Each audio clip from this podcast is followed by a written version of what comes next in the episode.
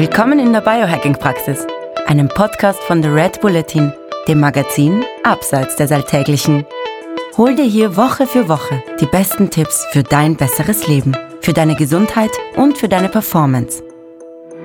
Und zwar von Biohacking-Profi Andreas Breitfeld. Und von Biohacking-Kolumnist Stefan Wagner. Bevor wir starten, ganz schnell die Tipps und Anregungen aus der Biohacking-Praxis verstehen Sie bitte nicht als medizinische Ratschläge, allein schon, weil wir keine Ärzte sind.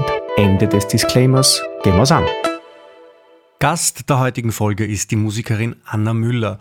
Sie bildet gemeinsam mit Paul Wallner das Duo HVOB, das zur internationalen Oberliga der elektronischen Musik gehört. Bevor wir über Annas Biohacking-Story reden, stellt sie sich kurz selbst vor. Hier ein Ausschnitt von einem Konzert in London.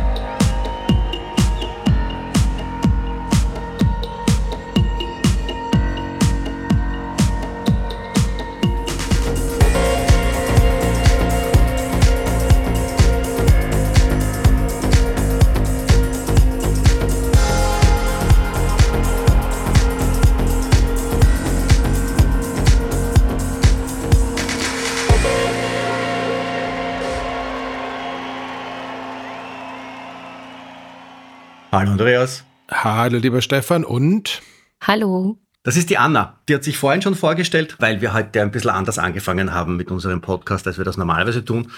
Die musikalische Begleitung äh, stammt von der Anna.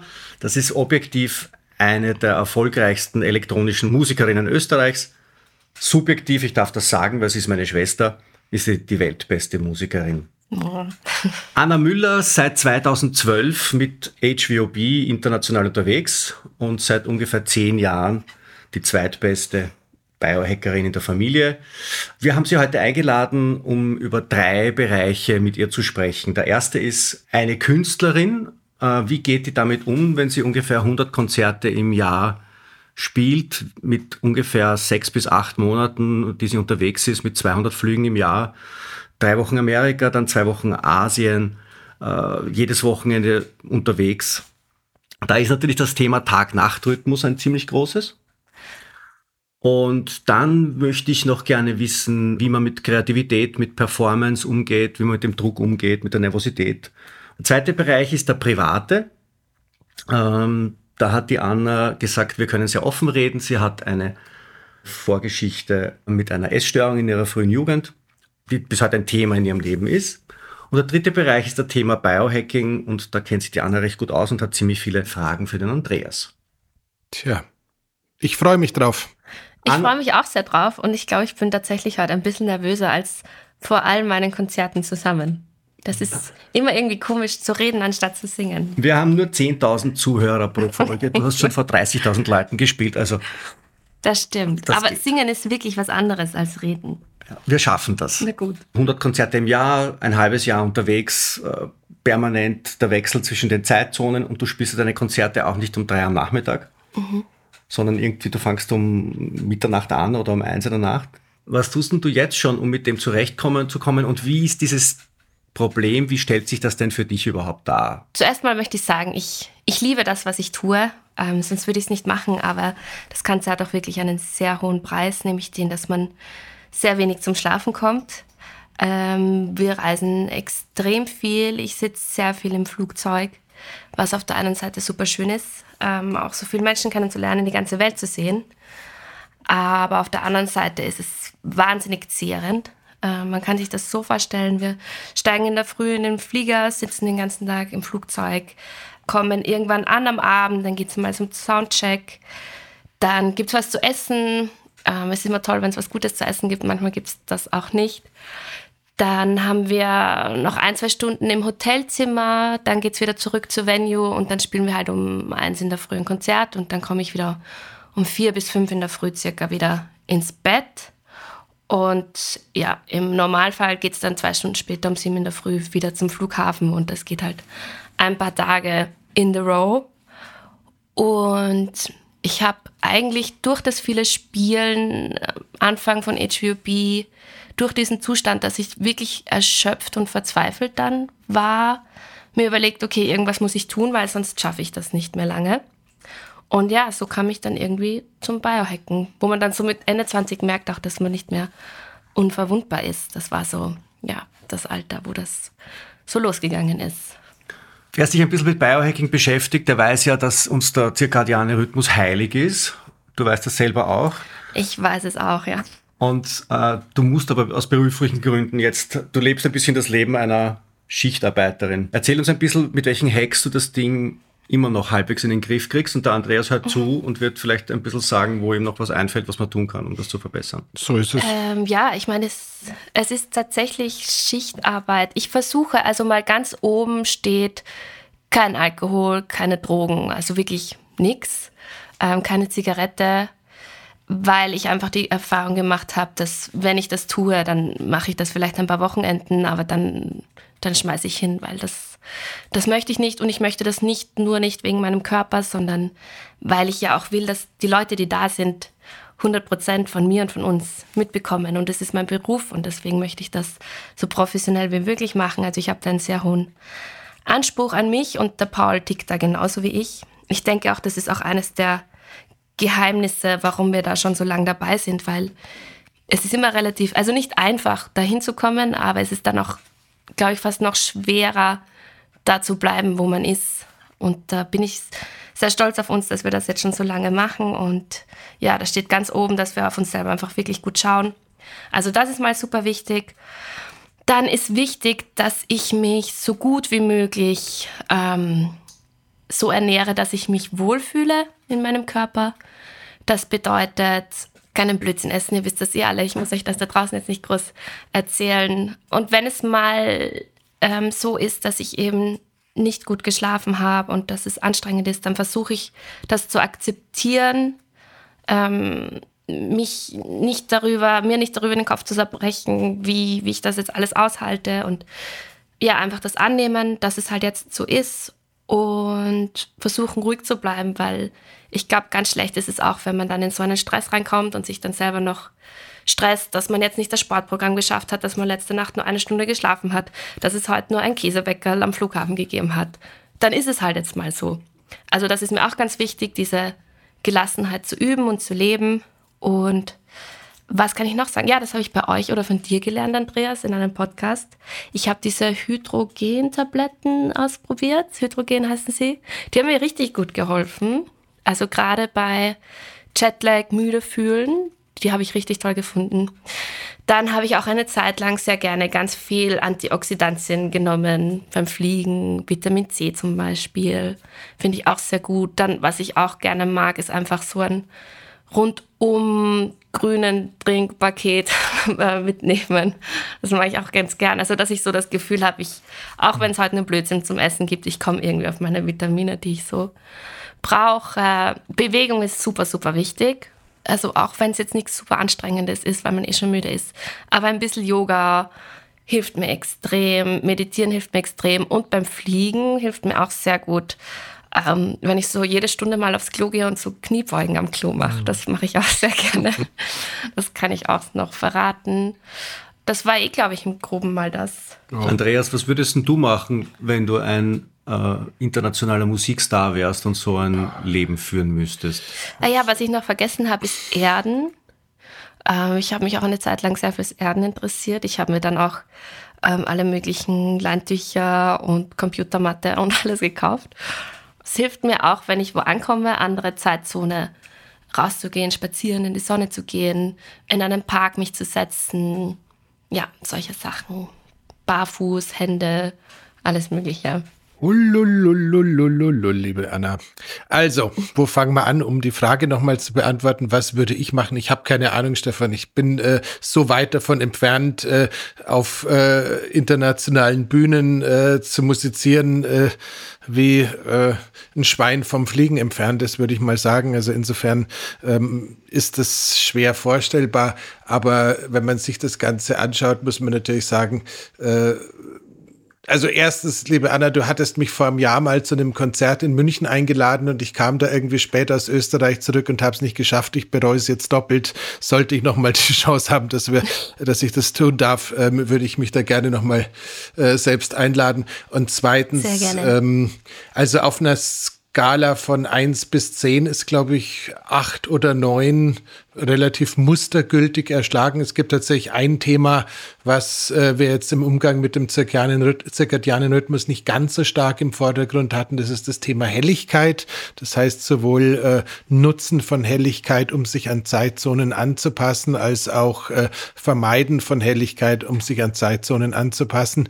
Da können wir noch ein bisschen was dazu sagen. Wir können noch ein bisschen was dazu sagen, dass das Thema Ernährung auch ein sehr wesentlicher Zeitgeber ist, also unabhängig davon, dass äh, wir uns ja alle einig sind, dass Flugzeugessen aus zwei Bestandteilen äh, besteht als Wort und Flugzeug verstehen wir alle. Ob das, was sie da servieren, wirklich Essen ist, ist eine etwas kompliziertere Frage.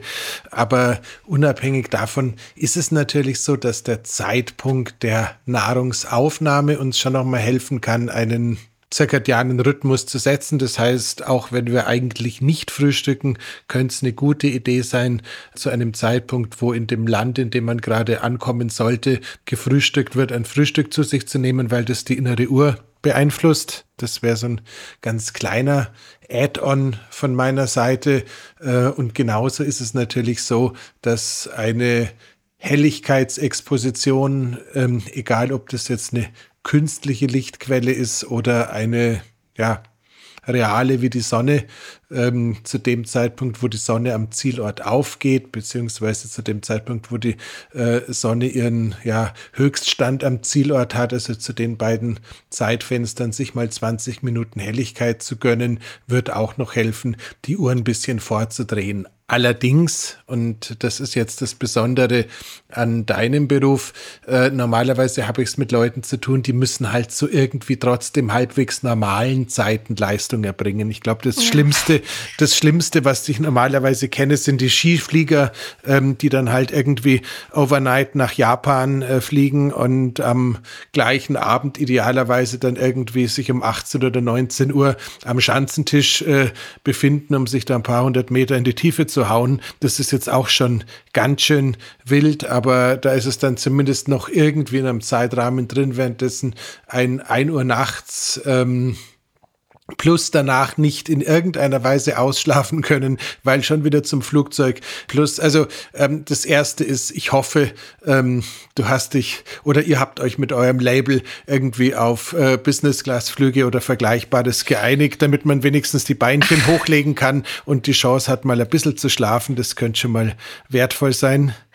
Da würde ich gern kurz einhaken. Ähm, also es ist tatsächlich so, dass ähm, wir fliegen nicht Business, weil wir die Flüge natürlich von unserer Gage zahlen. Also es ist so, du bekommst einen Betrag X und davon musst du als Künstler deine Flüge, deine Crew, dein Licht, also dein, dein, die ganzen Produktionskosten zahlen. Und wir sind meistens vier, fünf Leute, die reisen. Und wenn wir da jetzt jeden einen Businessflug zahlen würden oder auch nur den Paul und mir, da bleibt dann einfach, also das, das ist es uns so nicht wert. Wir machen das manchmal, wenn es wirklich, wirklich schon dramatisch ist. Also wenn der Paul und ich am Check-in-Schalter stehen und uns anschauen und wissen, wenn wir jetzt nicht Business fliegen, dann machen, dann lösen wir uns auf. Ähm, aber das ist in den letzten zehn Jahren, glaube ich, dreimal vorgekommen. Ähm, und sonst versucht man das halt dann irgendwie durchzudrücken, weil das Business, vor allem in den letzten Jahren, es ist so teuer geworden. Also du zahlst dann wirklich nach Amerika, zahlst du 4.000, 5.000 Euro pro Person. Und das ist es uns nicht. Also das geht finanziell nicht. Da könnten wir unsere Crew nicht mehr zahlen, könnten wir die Show nicht fahren. Also Okay. es wäre sehr schön. Die, was, was, was hören wir da draußen? Gibt es Austrian Airlines noch? Ich denke doch schon. Ja, ich würde jeder, ich würde alles machen. Also das ist so das einzige Sponsoring, was ich annehmen würde. Für euch mache ich alles, sonst mache ich nichts. Das würde ich machen. Ihr Lieben und Guten da draußen, kümmert euch darum, dass äh, die Frau und der äh, Partner künftig in der richtigen Flugklasse landen. Anders kann man das eigentlich mit gutem Gewissen Ja. nicht äh, rechtfertigen. Und ja, ich kenne das Problem. Es ist tatsächlich so, ähm, jemand, der zweimal im Jahr in Urlaub fliegt oder sowas, der kann das nicht nachvollziehen, äh, was es bedeutet, ständig in der Luft zu sein, was es bedeutet, äh, ständig mehr oder minder von Wartebereich zu, äh, zu Wartebereich, zu Umsteiger, zu sonst was zu tingeln und eigentlich nie in der Lage zu sein, mal richtig die Füße äh, lang zu machen. Also insofern, ich verstehe das Problem, aber ich wünsche dir von Herzen, dass es da eine ähm, Sponsoring-Lösung gibt. Ähm, Na, Aber das wollte da, ich dich- Entschuldigung, wenn ich da jetzt reingrätsch. Kann man irgendwas tun? Kann man, auch wenn man jetzt in der äh, Economy Class sitzt, kann man irgendwas tun, um den Körper trotzdem ein bisschen zu entspannen, zu aktivieren, was auch immer. Ich habe einen kleinen Tipp.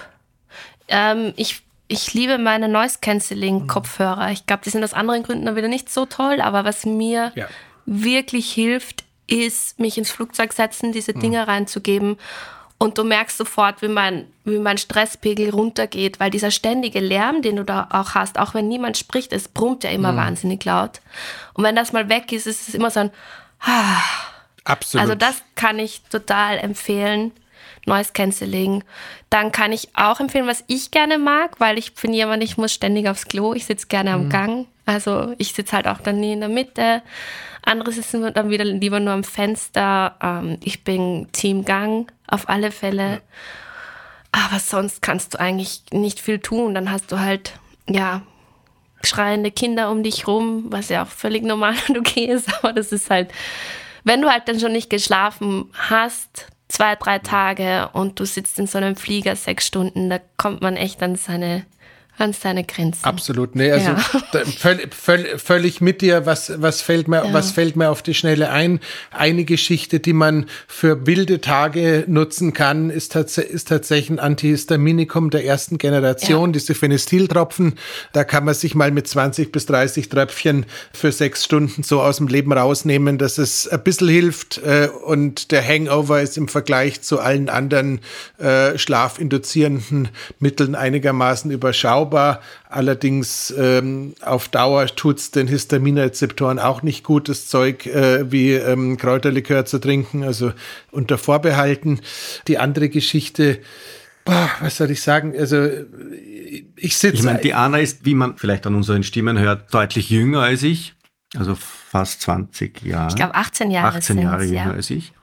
Äh, Das heißt, sie ist noch in einem Alter, wo man mit dem Einsatz von Melatonin sehr zurückhaltend sein sollte. Gell? ja, Ich habe Melatonin tatsächlich probiert.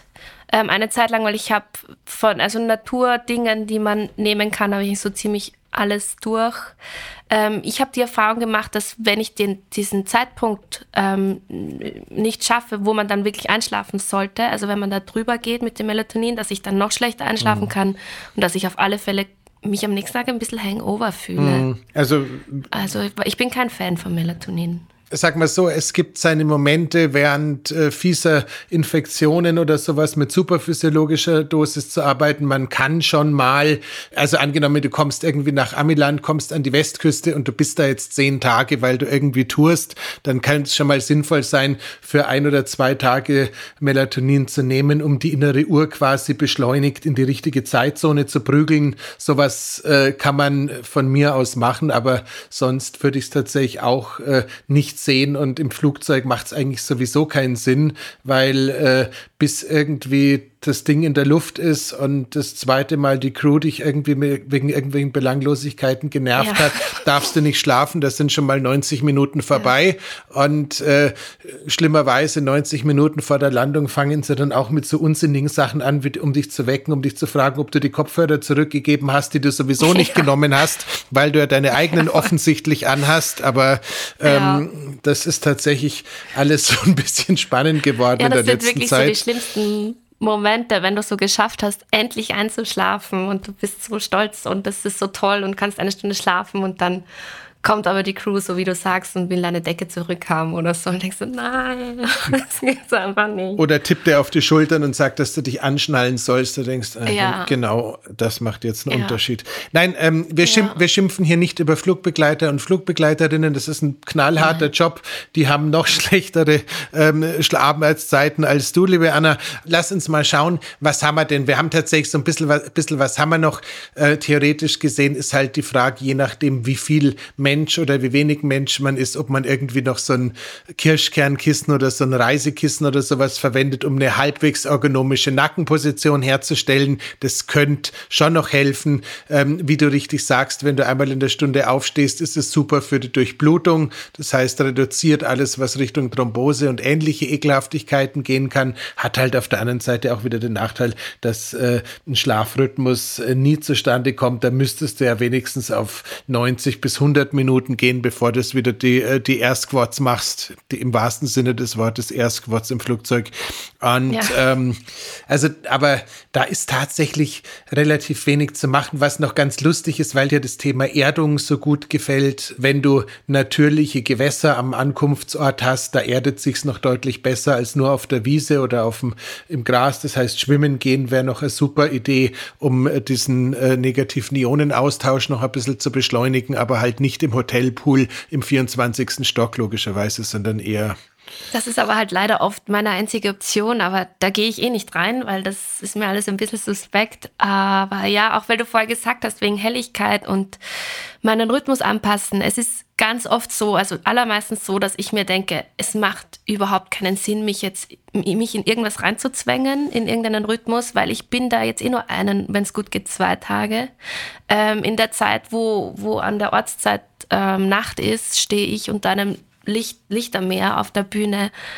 Ähm, ja, es mit ist, einer es roten ist Brille auf der Bühne zu stehen, wäre wahrscheinlich auch nicht wahnsinnig sexy. Mm, Vielleicht kommt das auch wieder irgendwie. es ist ja jetzt gerade eh so modern, dass man so orge Alien-Brillen aufhat und so. Aber ich glaube, das wäre mir dann noch ein bisschen zu, zu wild. Nein. Sag, sag mal so, ich, ich habe gerade wieder irgendeinen Vorschau von irgendeiner Hollywood-Geschichte gesehen. Da trug dann einer der Nebendarsteller auch tatsächlich eine Blueblocker-Brille, ohne zu ahnen, dass er eine Blueblocker-Brille trägt bei Tageslicht. Also ich glaube, die roten Gläser sind schwer wieder im Kommen, egal aus welchen Gründen. Aber nein, das willst du ja auch nicht. Du lebst ja auch dafür, auf der Bühne zu stehen und maximal zu performen. Und da tut ja ein bisschen Cortisol, da tut ja ein bisschen Adrenalin und all diese anderen ähm, Antriebshormone, die tun ja auch in dem Moment gut und die gibt's halt auch vom Blaulicht. Das heißt, im Gegenteil, wahrscheinlich kannst du mit gutem Gewissen, bevor du auf die Bühne gehst, dir nochmal explizit eine Helligkeitsdusche geben, wenn du einfach die bestmögliche Anna auf der Bühne sein möchtest, die du sein willst. Ähm, die Frage Das ist eh schon ein super Segway, Andreas. Zum, zum Thema Konzert, Live, Bühne, Nervosität vorher, Performance Ja. während des Konzerts und vielleicht auch Umgang mit dem Cooldown nach dem Konzert ein bisschen. Erzähl ein bisschen, Anna, was, wie erlebt man ein Konzert von der Bühne aus? Also, du hast jetzt eh gerade die, die Stresshormone angesprochen, Andreas, und das, da würde ich auch gerne deine Meinung dazu hören, weil, also es ist so, vorm Konzert bin ich komischerweise immer extrem müde. Also auch wenn ich ausgeschlafen bin, es ist so, als würde man mir jegliche Energie aus meinem Körper ziehen. Ich könnte in der Sekunde einschlafen. Ich bin völlig kraftlos und denke mir, was ist los mit mir?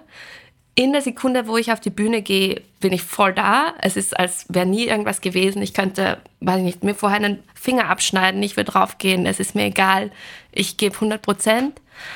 Und dann nach der Show ist es halt so, man kommt ins Hotelzimmer und ich kann halt nicht schlafen. Und das ist halt dann das zu viele Adrenalin, nehme ich mal an. Man steht halt gerade noch vor tausend Leuten, hat gesungen ähm, und muss aber, hat jetzt nur ein, zwei Stunden zum Schlafen und muss dann wieder zum Flughafen, also stresst ja auch schon. Und da komme ich nicht runter. Und dann merke ich halt immer, wie dieses ganze Histamin auch in meinem Körper hochfährt. Ich habe dann sehr viel Probleme mit ganz viel Niesen. Ich reagiere auf alles. Ich schwill an. Ich habe das Gefühl, ich habe 10 Kilo zugenommen. Ich fühle mich unwohl.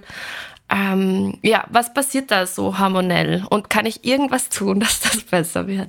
die Müdigkeit oder beziehungsweise diese fast schon fast unangenehme Tiefenentspannung. ist das? ist, ist ein, Mir geht's ganz genau, immer bei jeder Aufnahme mit dir, Andreas. Aber du wachst ja nicht auf, während wir aufnehmen. Das ist der Unterschied. ähm, Du bist ein schlechter, du bist ein schlechter Mensch. Ich fürchte mich einfach vor dir. zu, Re zu Recht. Also ich meine, ich bin zu Recht ein schlechter Mensch. Nein, ähm, also wie gesagt, das, ich glaube, das ist einfach eine Konditionierung, weil du bist jetzt schon so oft diesen Schanzentisch hochgegangen und bist da oben gestanden und wusstest, jetzt kommt das grüne Licht und dann kommt der Absprung, um bei den Schiefliegern zu bleiben, dass dein Körper einfach sagt, so, jetzt fahren wir das System mal runter, weil wir starten ja dann eh gleich. Und Also, dass er dann mehr Kraft sich spart, so? Gen genau, und ich denke, ich, Okay. denk, ich denke einfach, das ist so ein, so ein, so ein Vortunnel, dadurch, dass so viel Übung darin ist. Ähm, es wäre jetzt interessant, wenn wir in der Zan Zeit zurückreisen, als es so losging mit der Karriere, als es so losging mit den Konzerten. Da vermute ich, war das noch nicht so? Fragezeichen? Ich weiß es nicht mehr so genau, aber wahrscheinlich nicht so. Da war ich dann noch mehr nervös. Und jetzt ist es ja wirklich so, ich bin nicht nerv nervös, sondern halt extrem müde. Ja, nee, also ich, ich- muss, ich muss gestehen, äh, ich habe jetzt äh, viel, viel weniger Bühnenauftritte als du und viel, viel weniger Bühnenerfahrung als du. Bei mir war es so, als ich noch die Agentur hatte, war ich vor Präsentationen saumäßig nervös. Als ich mit dem Biohacking so ein bisschen im öffentlichen Raum angefangen habe, war ich auch noch wild drauf und inzwischen ist es bei mir auch tatsächlich so, ich schütte mir teilweise, bevor ich auf die Bühne gehe, noch mal zwei oder drei Kaffee rein, weil ich irgendwie Angst habe, dass ich nicht aufwachen könnte, wenn es dann losgeht. Und es funktioniert dann doch meistens einigermaßen gut. Das heißt, ich glaube, da konditioniert sich einfach der Körper drauf, dass er weiß, okay, jetzt geht's dann in diesen Hyperfokus-Zustand, jetzt wird, jetzt brauchen wir gleich alles und jetzt atmen wir nochmal durch. Also das kenne ich jetzt selbst ähm, als ähm, ja, Biohacking-Kleinkünstler ganz gutes Phänomen. Also insofern das scheint. Wenn ich das jetzt richtig verstanden habe, Anna, dann ist es da das Problem vorher, dass du müde bist, ist jetzt ein Befindlichkeitsproblem, spielt aber jetzt keine wesentliche Rolle. Ähm, auf der Bühne selbst hast du ja kein wirkliches Problem. Das Thema ist eher nachher, wie du runterkommst, wie du das Adrenalin wieder aus dem System rauskriegst, damit einfach deine Regenerationszeit danach sich verlängert und intensiviert, oder? Genau. Da ist es ja tatsächlich so, ich meine, auch letzten Endes ist es, glaube ich, auch ganz fürchterlich normal. Ich erinnere mich gerade ähm, an diese eigenartige Arte-Dokumentation, wo ich äh, da irgendwie mitspielen durfte mit der, wie hieß sie denn? Ronja? Mit der Ronja. Wo Ja, dann, hab ich gesehen. Danke dir. Wo dann auch die, du warst die Da ist er total sympathisch, gell? du war, Bitte? In der Doku. Was? Da ist er total sympathisch.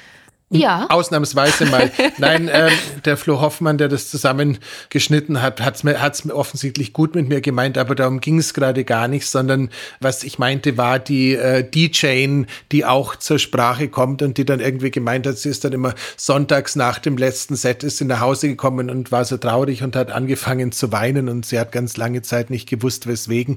Ich glaube tatsächlich, dass äh, das äh, für euch äh, ja, Bühnenmenschen, sage ich mal, tatsächlich schon klar ist. Also ich kein, keine Ahnung, ich, ich hole wieder aus, aber ich komme zu einem Ergebnis, Stefan.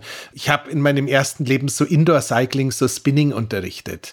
Und teilweise damals gab es da so Veranstaltungen mit 400, 500 Teilnehmern. Das waren dann so Turnhallen, es war sehr dunkel, es war sehr laut, es gab irgendwelche Lichter. Da, war's, da, war, da war ich, wenn ich von der Bühne runtergekommen bin, auch schon ein oder zwei Tage eher depressiv. Und das war jetzt im Vergleich zu dem, was die Anna macht, gar nichts, aber es war halt auch eine andere Zeit und die war recht jung. Das heißt letzten Endes, dass dieses ähm, alle Schleusen sind auf, ich performe, ich performe, dass das jetzt nicht sofort wieder danach aufhört nachzugasen, ist normal. Ich meine, was können wir machen? Ähm, wir können uns das Thema Atmung anschauen. Das heißt, ganz banal irgendwie schauen, Atemübungen zu finden, die auf die Ausatmung setzen, also die Ausatmung fokussieren. Das könnte ein bisschen helfen, die Stresshormone runter zu prügeln, so wie wir es mit den Sportlern ja auch machen, dass die quasi so fünf Minuten, acht Minuten so ausatembasierende Atemübungen machen müssen, sollen, dürfen. Das ist eine Geschichte. Man könnte tatsächlich drüber nachdenken, sich ins äh, Reisegepäck für direkt nach dem äh, Gig irgendwie einen, einen Drink mit einer fetten Menge Ashwagandha reinzuhauen, ähm, dass man sagt, okay, man nimmt jetzt, auch wenn es wahrscheinlich länger braucht, als du Zeit hast, noch, Ja. noch, mal, noch mal was, was theoretisch gesehen das ähm, Adrenalin runterbringen würde. Man könnte sich ähm, wobei das schon ein bisschen im experimentellen Bereich ist, äh, sicherlich ein oxytocinhaltiges Nasenspray besorgen und äh, einfach darauf setzen, dass Oxytocin der stärkste Gegenspieler von Cortisol ist, den wir kennen. Oh. Das heißt, äh, alles, was das Kuschelhormon in großen Mengen ähm, freisetzt, könnte tatsächlich helfen, damit besser umzugehen. Also ich weiß jetzt nicht, ich glaube, ein Haustier auf Tour ist wahrscheinlich eine ganz schlechte Idee, aber irgendwie zu, äh, zu schauen, vielleicht, vielleicht reicht sogar eine gute Massage im Hotel zu buchen, weil wir wissen ja, dass auch bei Nicht um vier in der Früh, wenn ich zum Konzert komme. äh, mal, mal, Aber wo bekomme ich diesen Oxytocin-Spray her? Wie kriege ich den beim Arzt oder in der Apotheke? Weil es klingt interessant. sag mal so theoretisch gesehen, auf Rezept gibt es zumindest in Deutschland Oxytocin als äh, Injektionslösung. Das wird allerdings in erster Linie eingesetzt, um äh, die Wehen einzuleiten. Also die Dosis ist da Oh. wirklich ein bisschen vorsichtig. Allerdings äh, ist der Off-Label-Use von Oxytocin als äh, also quasi die gleiche Flüssigkeit dann in, in Nasenspray gepackt, ist jetzt gar nicht so übermäßig selten verbreitet und ich habe mir sagen lassen, dass es auch im Internet äh, ganz viele so Peptid-Anbieter gibt, die Oxytocin äh, da verkaufen. Ist allerdings, äh, wie gesagt, ist so ein bisschen im experimentellen Bereich, aber sich mit dem Thema, wie kriege ich Oxytocin synthetisch oder wie kriege ich Oxytocin, Oxytocin auch nicht synthetisch äh, nach dem Gig, wäre, glaube ich, das Stärkste, was ich habe im Arsenal. Sag, und ähm, was hältst du vom Gesicht in eiskaltes Wasser hinein? Weil wir noch nicht genügend Cortisol haben. Ja, Naja, aber das ist ja dann, also dass man quasi Feuer mit Feuer bekämpft. Das war der Hintergedanke. Ähm, dass man, dass man sich, weil der Körper ja dann in eine Gegenbewegung kommt, in eine automatische. Also das würde ja bedeuten, das begeistert. würde ja bedeuten, wenn Tony Robbins, äh, bevor er auf die Bühne geht, ins Eisbad springt, dann ist er danach langweilig auf der Bühne. Ich habe nur gedacht, vielleicht. Also sag, sag mal mal so, Stefan, ich erinnere mich immer wieder mit Schrecken an die Zeiten, wo du gemeint hast, dass du nach dem Eisbaden müde wirst, ähm, wo, du, wo du offensichtlich äh, gescheit nah am Kollaps entlang geschrubbelt bist. Man kann es natürlich ausprobieren. Es gibt ja auch tatsächlich nach wie vor in der Wim Hof Community ganz viele, die sagen, Eisbad am Abend ist eine super Idee, um besser zu schlafen und die anderen sagen halt, Eisbad am Abend ist keine gute Idee. Also so ein Face-Dump auszuprobieren und dabei den Bruder zu verfluchen, Anna, also zumindest fürs Letztere hast du meinen Segen. Aber also ähm, ich werde es gerne probieren, aber ich muss sagen, dass mir, also nach den Konzerten, und das habe ich lange nicht gemacht, weil ich immer so streng war mit, ich muss fasten, nicht so viel essen und lieber nichts essen. Und ich habe dann echt die Erfahrung gemacht, dass wenn ich nach einem Konzert doch noch was Kleines esse, nämlich auch was mit Kohlenhydraten, was ich mir lange Zeit auch irgendwie verboten habe, weil das ja nicht so en vogue war, dann geht es mir besser, ich komme schneller runter und meditieren hilft mir auch gut, wenn ich das schaffe. Ich würde tatsächlich auch noch Käse ausprobieren, weil die Opiate, die wir im Käse Okay. drin haben, die sind schon auch durchaus äh, wirkungsvoll, muss man ehrlicherweise sagen. Ist jetzt äh, sowas, also ich hätte jetzt kein Problem damit, äh, wenn du sagst, ich gönn mir da irgendwie äh, ein Brot oder Vollkornbrot idealerweise mit, mit Butter und ein bisschen Käse dazu oder sowas oder selbst, selbst eine kleine Portion sonst äh, an Kohlenhydraten. Ich würde sie nicht allzu kurzkettig gestalten, weil sie wahrscheinlich sonst äh, dich, äh, wenn du schlafen könntest, wieder raushauen, weil dann der Zuckerspiegel wahrscheinlich anfängt zu schreien. Aber völlig unbenommen ja. Also das ist, äh, man muss ja auch davon ausgehen, ich weiß nicht, ob du das mal auf dem Ohrring getrackt hast, ähm, wo deine Herzfrequenz auf der Bühne ist, wie viel Energie du da quasi raushaust. Ich vermute mal, das ist ein Äquivalent zu zwei Stunden Arbeit auf dem Bau. Also insofern ähm, ist es auch ganz easy sinnvoll, da die Glykogenreserven wieder aufzufüllen. Also total.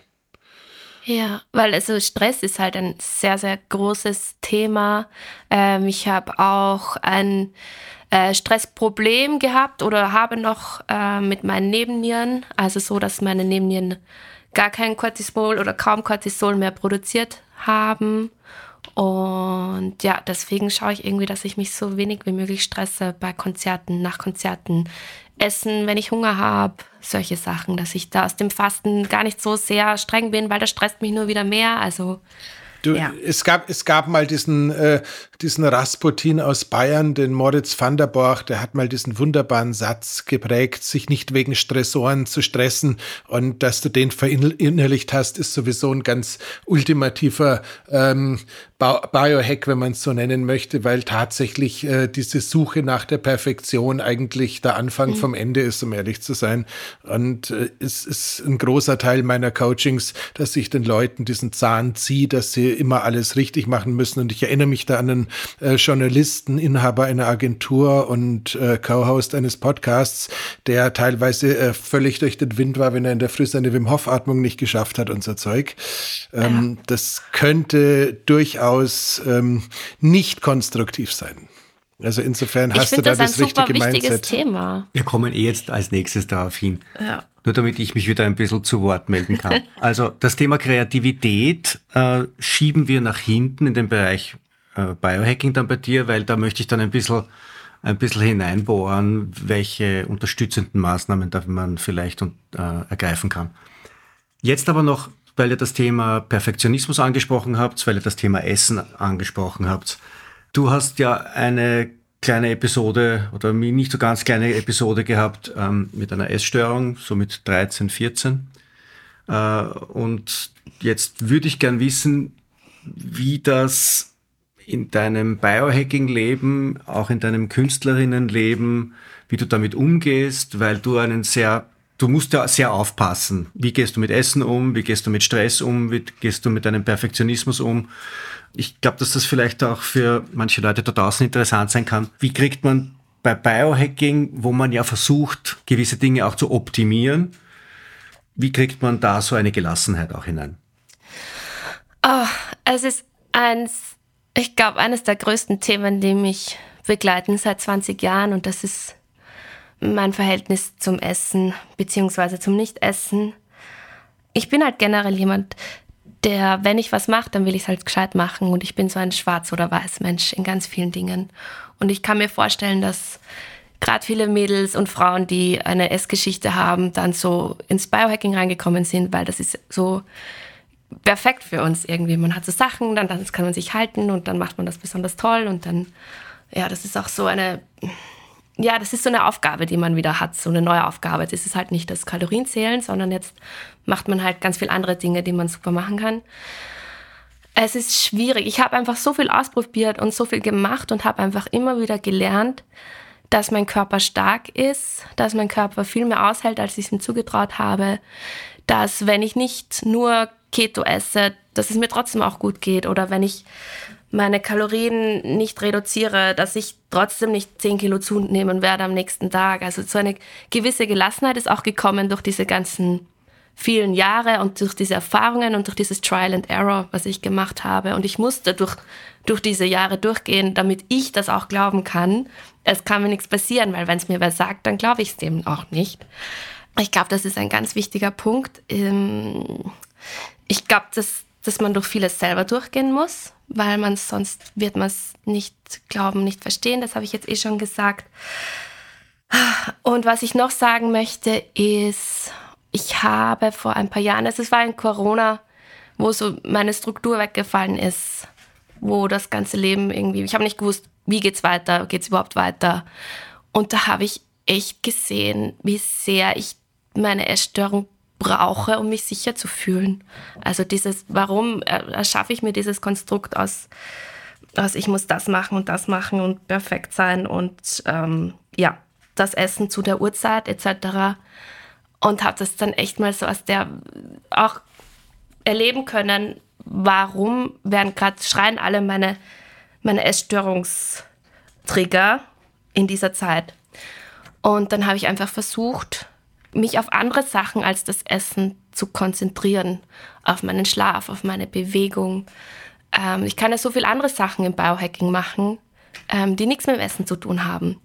Und wenn ich jetzt sage, ich lasse das mit meinem Essen, jetzt bin ich, da bin ich jetzt nicht so streng, das heißt ja dann nicht, dass ich jetzt nur Cola trinke und zu McDonalds gehe jeden Tag. Also ich glaube, so sind wir dann alle eh nicht in dieser Community. Aber es war das Schöne zu sehen, dass ich habe dann angefangen, so mich mit dem intuitiven Essen ein bisschen auseinanderzusetzen. Und ich kann das allen Menschen da draußen sehr ans Herz legen mit dieser Geschichte. sich selber zu vertrauen, ähm, ganz viel Mut zu haben, weil es ist richtig, richtig beängstigend, mal zu sagen, okay, wow, ich habe jetzt Lust auf Nudeln mit Pesto und ich habe aber ähm, Lust, richtig viel zu essen, zwei Portionen oder so. Und das zu essen und dann nicht komplett auszurasten oder halt total Angst davor zu haben, weil man hat einfach extrem Angst vor Essen. Und das zu machen und dann zu sehen, es ist nichts passiert, ich lebe noch, ich habe nicht zugenommen, ähm, das, ist- das ist super wichtig. Also mutig zu sein, auf seinen Körper zu hören, auf seine Signale zu hören, dem Körper zu vertrauen.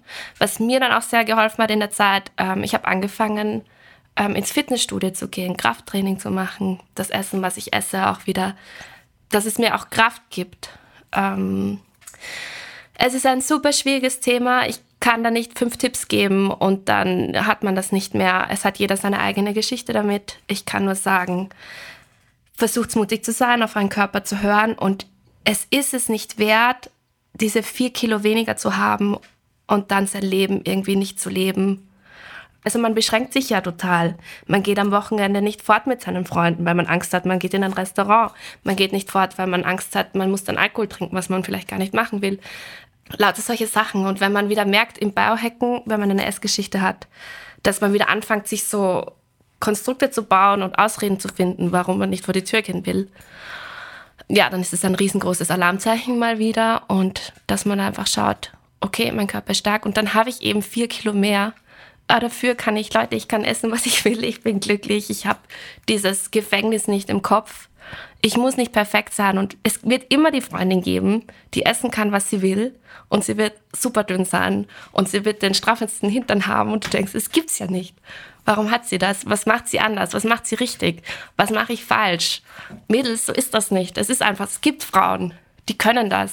Und es hat auch ganz viel mit Genetik zu tun. Und das möchte ich auch ganz den Menschen da draußen sagen. Das spielt eine Rolle. Und man ist halt so, wie man ist. Und das ist super wichtig. Bevor du was sagst, Andreas, eine kurze Frage noch an dich, Anna. Diese Auseinandersetzung mit Biohacking, ist die für, dein, für deine Essgeschichte eher eine Belastung, eher eine Erschwernis oder eher etwas, das dir hilft, damit umzugehen? Ähm, es ist beides. Es ist mal so und mal so. Es gibt Phasen, da hilft es mir total. Es gibt aber auch Phasen, wenn eben wieder andere Sachen in meinem Leben nicht so gut funktionieren, wie zum Beispiel, nehmen wir Corona als Beispiel. Da war das Biohacken einfach wieder ein neues Werkzeug, um da mich wieder mehr rein, wie so ein Katapult, was mich wieder, wieder mehr reingeschossen hat. Deswegen ist es da auch gefährlich. Also wenn Ein Katapult, das dich in was Negatives in was Rege- hat. Genau, auf alle Fälle. Ähm, also wenn Lebensumstände plötzlich sind, ähm, eine Trennung oder Corona, dann kann das einfach ein Katalysator sein, dass man da schneller wieder drin ist durch das Biohacken. Ähm, ich hatte dann auch Phasen, wo ich dann irgendwie böse war aufs Biohacken, wo ich dann gesagt habe, lasst mich mal alle in Ruhe mit diesem perfekt sein müssen und dass ich, der sagt das und der sagt das und es sind so viele Informationen, ich kenne mich nicht mehr aus, dass ich dann gesagt habe, so stopp, ich mache jetzt nichts von alledem. Ich brauchte mal eine Pause und dann komme ich aber auch wieder rein. Also man kommt und es geht und das möchte ich halt irgendwie auch mitgeben. Ich mache das jetzt seit über zehn Jahren. Es wird nicht immer super perfekt alles laufen. Man hat Phasen, da läuft es besser und es läuft schlechter. Trotzdem komme ich immer wieder zurück und das finde ich auch voll gut und voll schön. Aber nehmt euch den Stress, dass ihr immer, immer super sein müsst. Das schafft niemand. Und euer Körper ist stark. Jetzt darfst du was sagen, Andreas. Ja. Und na, das ist alles äh, vor, vorbehaltlos. Anna, wir sind ja, äh, ich, ich bin halt, bin halt die Reise äh, 20 Jahre früher gegangen, aber wir haben ja da eine sehr ähnliche Geschichte. Bei mir war es halt irgendwie eine Sportbulimie und immer wiederkehrende äh, Probleme mit, äh, mit, mit Nahrungsaufnahme oder Nahrungsnichtaufnahme. Und natürlich ist dieser Eigenart, dieses eigenartige Mantra, wenn ich die Welt um mich herum nicht kontrollieren kann, kann ich wenigstens mein Essverhalten kontrollieren. Genau. Das verfolgt einen, wenn man es mal gelernt hat, sicherlich über eine weite Zeit. Ich ich kann aufgrund der äh, zusätzlichen Jahresringe um meine Augen dir versprechen, die Grautöne kommen im Laufe der Jahre noch viel stärker. Aber wenn ich dir so zuhöre, hast du zumindest so einen leichten Glenn-Check oder so einen, so einen leichten Tweet äh, mit, mit, mit Schwarz, Schwarz-Grau hast du, glaube ich, inzwischen auch schon gefunden. Also ganz so ja. äh, wild ist es nicht. Aber das ist, ist tatsächlich so.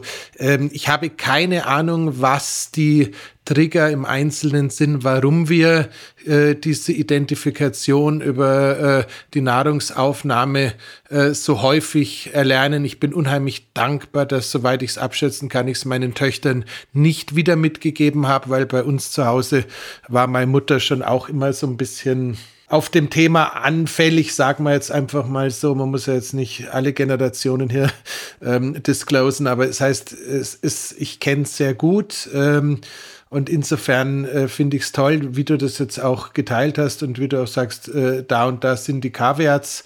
Bei mir ist tatsächlich so, mir hat letzten Endes dieses Älterwerden in Verbindung mit One Meal a Day, in Verbindung mit einer gewissen Grundgelassenheit, die ich mir früher nicht zugetraut hatte, mhm. ähm, inzwischen das Gewicht massiv von den Schultern genommen, weil ich weiß halt inzwischen, okay, selbst wenn ich unterwegs bin, selbst wenn ich irgendwo beim Essen eingeladen bin und ich überhaupt mhm. nichts auf der Speisekarte finde, was ich jetzt zum Thema Gewichtsmanagement äh, super finde, dann ist es halt so, äh, dadurch, dass ich einmal am Tag esse, ist die Wahrscheinlichkeit, dass ich Schaden anrichte, eh gleich null.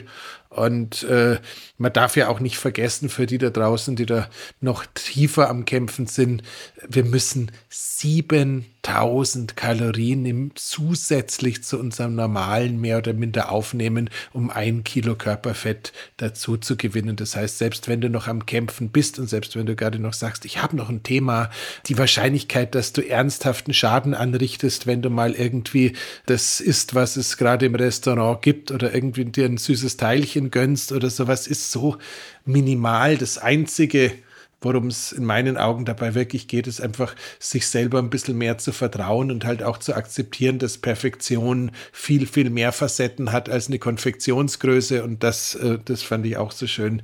Ähm, einfach ja. die Tatsache, wenn du Muskulatur in die Gleichung mit aufnimmst, dann verbessert sich ja auch nochmal alles. Punkt eins ist, du hast äh, sowieso nochmal eine höhere Stoffwechselaktivität. Das heißt, selbst wenn du noch am Kämpfen bist, kannst du dich darüber freuen, dass der Körper dir mehr zugestellt steht. Punkt zwei, die Muskulatur ist äh, natürlich eine Investition in die Zukunft und, und, und. Also alles gut, alles fein und ich finde es einfach toll. Und ähm, wie du es wie geteilt hast, was sind meine Ergänzungen?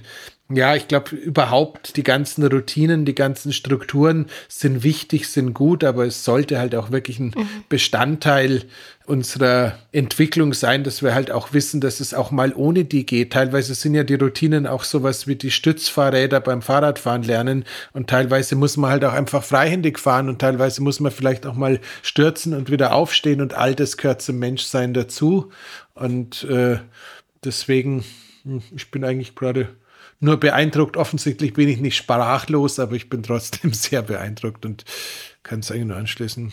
Weil wir schon bei den großen Fragen des Lebens sind, möchte ich gerne ein Thema ein bisschen vorziehen. Anna, wir haben in der Vorbereitung auf diesen Podcast äh, über die Ketamin-Folge gesprochen und du hast mir ein bisschen erzählt, dass du Ketamin auch ausprobiert hast, ein bisschen in einem anderen Setting als der Andreas. Und bei euch beiden, ich weiß das jetzt schon, weil ich ja beiden zugehört habe, wie sie mir erzählt haben, bei euch beiden hat Ketamin, glaube ich, sehr tief hineingegriffen ins Bewusstsein eurer selbst. Ähm, da würde ich euch jetzt gerne ein bisschen zuhören, wie ihr euch darüber austauscht. Anna, magst du anfangen? Du, du hast ja dem Andreas schon zugehört, er dir noch. Ja.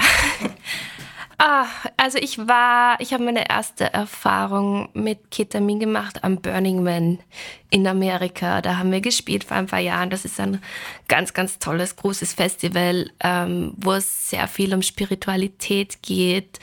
Ähm, es sind tolle Leute dort. Ähm, mittlerweile ist es natürlich auch so ein Instagram-Ding geworden, aber im Kern ist es wirklich äh, also man kann da hinfahren und es kann einen wirklich verändern, ganz tiefgreifend. Und bei mir hat es das mir, mich hat es auf alle Fälle spirituell sehr aufgerissen dort, würde ich sagen. ja, ich habe meine erste Erfahrung mit Ketamin gemacht. Das war so ein Nasenspray dort. Und ich war dann natürlich super skeptisch. habe gesagt, na, mh, hm, weiß nicht, blöd. habe es dann doch probiert und ja, bin sehr dankbar, dass ich das getan habe, weil mich das, ja, weil das so eine unfassbar schöne Erfahrung war. Ähm, Ketamin ist so etwas, was dich total, also für meine Erfahrung war etwas, was dich total trösten kann. Es war eine Phase in meinem Leben, in der es mir nicht so gut ging. Es ist so, als würde dich jemand umarmen und wirklich trösten und du kannst ihm das wirklich glauben und er schafft es wirklich, dich so von Grund auf zu trösten und dir irgendwie Dinge abzunehmen, die dir wehtun. So war das für mich. Ähm, und ich wünsche diese Erfahrung eigentlich allen Menschen da draußen, dass sie das einmal machen, so wirklich von sich aus diese Selbstliebe zu spüren. Und ich habe auf Ketamin meine Selbstliebe gesehen. Das klingt jetzt total wuhu. Aber es war wirklich so. Das war so eine, wie so eine kleine Figur, die so bei meinem Solarplexus irgendwie sitzt. Und das war so schön, diese Selbstliebe, mit der ich auch sehr struggle, auch mit meiner Erfahrung, mit meiner Essgeschichte. Ähm, nie gut genug, nie schön genug, etc. Also egal, was ich tue, es wird nie gut genug sein. Aber diese Erfahrung zu machen, dass du es dir wirklich glaubst, dass du gut genug bist, dass du geliebt wirst, dass du dich selbst liebst, das hat Ketamin geschafft und das hat nachhaltig auch was mit mir gemacht. Deswegen, ich bin eine große Anhängerin dieser ähm, Medizin und Studien, die jetzt passieren. Ähm, Ketamin wieder schon in der Depression, ähm, in der Depressionsmedizin eingesetzt. Ähm, ich ich glaube da ganz fest dran, wirklich ganz fest. Äh, ich glaube an Psychedelika, dass sie die Menschen wirklich von ganz viel Schmerz befreien können. Und ja, finde das ganz toll. Ja. Ich gehe nur ein bisschen mit dem erhobenen Zeigefinger rein und sage, dass ähm, natürlich immer nur mit ärztlicher Begleitung und so weiter. Wir wissen eh, was wir meinen. Ja. Ja, man muss tatsächlich auch fairerweise sagen, als äh, Partydroge in einem anderen Setup. Jetzt ist Burning Man Burning Man und wir wissen, es gibt bei Burning Man inzwischen Zelte mit äh, äh Betreuern für Psychedelika-Erfahrungen. Selbst ein Tim Ferriss hat schon als Volontier in solchen Zelten rumgesessen, und, um Leuten Echt? dabei zu helfen. Ja, ja, ähm, Cool. dass wenn sie, wenn sie einen Trip haben, dass der auch gut abläuft Ja. und dass sie gut landen und Set und Du Setting hast ja nicht einfach auch nur am Lagerfeuer was eingeworfen, sondern du warst da schon auch betreut und begleitet. Ich war schon auch betreut und begleitet. Ich denke aber auch, dass wenn man das einmal gemacht hat und wenn man generell jemand ist, der auch äh, reflektiert ist, meditiert äh, etc., dann kann man das, oder darf man das jetzt nicht sagen, weil wir in Österreich einen Podcast machen? Das darf, das, es, ist, es ist so dazwischen. Natürlich ist es immer, Okay. ist es immer cool, wenn man äh, ein, ein medizinisches Setup hat, weil man sich dann halt im Bereich der Legalität befindet. Aber wenn man jetzt Ja. beispielsweise in Amerika dieses dort auch inzwischen erhältliche Ketamin-Nasenspray Genau. zum Zuhause nutzen be verschrieben bekommt, äh, dann kann man es natürlich Ja. auch zu Hause nutzen. Das ist ja keine Frage. Genau, in Amerika ist es legal, da darf man das nehmen.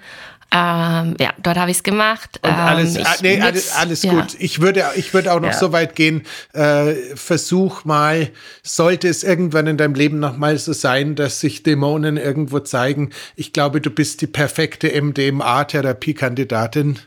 Weil äh, das, was du, was du gerade, was du gerade geschildert hast, ich kenne so ein paar Leute, die das mit einem Psychologen zusammen MDMA gearbeitet haben und das scheint tatsächlich nochmal diese, dieses sich selbst endgültig gern haben und in den Arm nehmen nochmal viel, viel äh, weiter zu treiben. Das heißt, ich glaube tatsächlich, dass man in dem Bereich äh, mit Psychedelika wirklich sehr, sehr gut arbeiten kann, wenn man äh, weit genug rumkommt und wer weiß, vielleicht hast du mal einen Amsterdam-Trip oder so, wo das angeboten wird, wo sich sowas Ich kombinieren mit lässt. diesen Dingen auf alle Fälle, also ich möchte mich da jetzt nicht als die Heilige hinstellen, ich habe mit diesen Dingen natürlich ähm, Erfahrungen gemacht etc. Und ich bin wirklich davon überzeugt, dass sie den Menschen helfen können und werden und würde das, ja, wenn man die Möglichkeit dazu hat, das in einem guten Setting zu machen, in, so legal, wie man das jetzt hier sagen darf, dann Ja, ja. sollte man das total, tun. total easy. Ja. Nee, sind wir, sind, wir, sind wir wirklich beieinander und ich glaube einfach, dass gerade, wenn man so äh, sagt, ich meine, ist keine Ahnung, ob wir sollten diesen Podcast sowieso nie releasen, aber wir tun es trotzdem. Ähm, ich meine, ich habe 40 Jahre gebraucht, um zu verstehen, dass ich ADHS habe. Okay. Ich habe 40 Jahre meines Lebens oder über 40 Jahre meines Lebens damit zugebracht, zu fragen, ob ich unter einer bipolaren Störung leide, ob ich manisch-depressiv bin, warum äh, das Leben manchmal so leicht und manchmal so schwer sein muss, äh, warum ich an Aufgaben scheitere, die alle anderen irgendwie so locker hinbekommen und irgendwann ist mir dann aufgefallen, aber warum kann ich dann halt auch Sachen, an denen andere scheitern? Ähm, das heißt, äh, Leben ist nicht immer linear und wir haben halt alle so ein bisschen einen größeren oder kleineren Rucksack dabei und wenn man sich halt mit denen identifiziert, wo der Rucksack ein bisschen größer sein könnte, lohnt sich halt auch Hilfsmittel zu suchen, die einem helfen, diesen Rucksack besser zu strukturieren oder zu verstehen und dementsprechend würde ich sagen, wenn man das Glück hat, eine Unterstützung zu haben, sind diese ganzen Themen sehr, sehr, sehr, sehr sinnvoll. Ich würde halt nur noch dazu mit äh, in früheren Lebensjahren und mit mangelnder Erfahrung und vielleicht auch mit einer fehlenden Meditationspraxis, ja. äh, Atempraxis, wenn man keine eigenen Tools hat, würde ich halt immer eine reichende Hand suchen, weil ähm, als ich da diese Bewusstseinsauflösung hatte und dachte, ich bin die linke obere weiße Ecke dieses weißen Raums, war ich schon ganz froh, dass ich wusste, okay, und jetzt atmen wir trotzdem entspannt weiter und wir regen uns nicht auf auf und dann war es auch ja. wieder vorbei. Und, äh, ja, das ist extrem wichtig, dass man da jemanden hat, der einen guidet äh, und dass man da eben äh, eine gewisse, ich glaube, dass Medita eine Meditationserfahrung extrem gut hilft. Dieses, ich, ich, ich bin jetzt da, ich wehre mich nicht dagegen. Ich glaube, das Schlimmste, was man machen kann, ist, wenn man anfängt zu sagen, ich will das gerade nicht, was mhm. passiert da gerade, geh weg, so. Oder ich glaube, dann kann es richtig schnell sehr schier werden. Man muss das einfach alles zulassen und das braucht Erfahrung und ähm, ja, es kann nicht jeder auf alle Fälle, auf keinen Fall. Genau. Meine Lieben, darf ich euch aus der linken oberen Ecke des Raums zurückholen? Und ich würde gerne den dritten Teil unseres Gesprächs jetzt angehen. Das ist die, die Biohackerin, Anna. Du hast ein paar Themen, die dich gerade besonders interessieren, wie ich weiß, aus unseren mhm. privaten Austauschen. Äh, fangen wir vielleicht mit dem Methylenblau an, das wir mehr oder weniger gemeinsam entdeckt haben? Ja, also das Methylenblau hast tatsächlich du mir, Stefan, vor ein paar Wochen geschickt. So Methylenblau, zehn Ausrufezeichen, so ungefähr war das.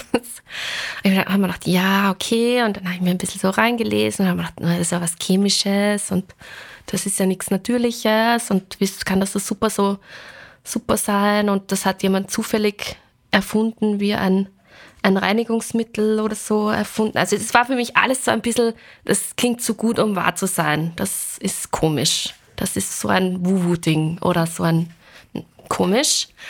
Und ich habe es dann doch getestet, weil ähm, eine Freundin von mir, die Denise, auch so davon begeistert war. Und dann habe ich mir gedacht, okay, jetzt sind es schon zwei. Vielleicht probiere ich es doch. Und ich war von Tag eins bin ein Mittel in Blau-Beliefer. ähm, ich würde so am liebsten über so den, den Dächern schreien. Ähm, es hat mir, also wirklich in den zehn Jahren, wo ich das jetzt mache, hatte ich noch nie etwas, was mir, was mir so geholfen hat, so spürbar nämlich. Also bei mir ist es so, ich kann nicht für alle sprechen natürlich, aber ich habe ziemlich gekämpft mit so Brain Fog Geschichten, Konzentrationsstörungen und das ist wie weggeblasen. Also das ist weg also meinem Gehirn geht es seit Methylenblau so viel besser.